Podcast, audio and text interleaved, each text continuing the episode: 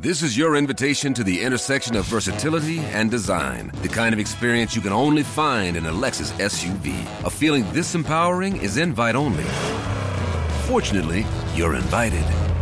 Experience the versatility of the complete line of Lexus SUVs and some of the best offers of the year on select models at the Invitation to Lexus sales event, now through April 1st.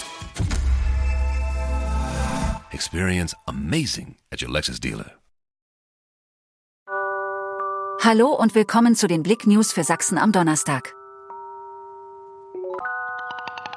Hinter den Kulissen einer Lebensretterin im Krankenhaus, Einblick in die Arbeit einer Intensivkrankenschwester.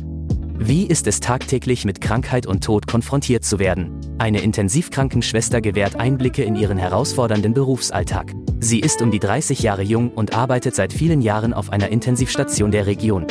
Ihr Wunsch war es, anonym zu bleiben. Blick.de hat sie zu ihrem anspruchsvollen Beruf befragt.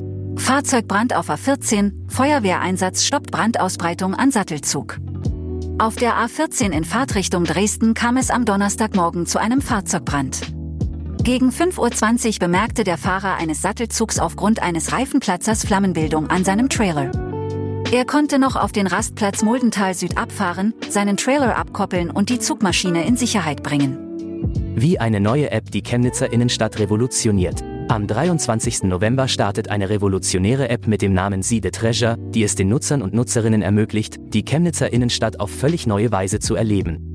Durch die Nutzung eines mobilen Endgeräts können die Nutzer und Nutzerinnen durch die Straßen der Innenstadt navigieren, virtuelle Juwelen sammeln und dabei Belohnungen erhalten.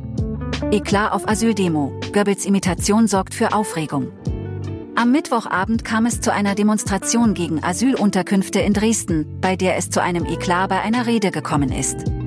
In den kommenden Tagen und Wochen werde viele neue Flüchtlingsheime in Dresden von ihren neuen Bewohnern bezogen. Doch dagegen machen die rechtsextremen Freien Sachsen regelmäßig mobil, ziehen für die geplanten Unterkünfte. Danke fürs Zuhören. Mehr Themen auf blick.de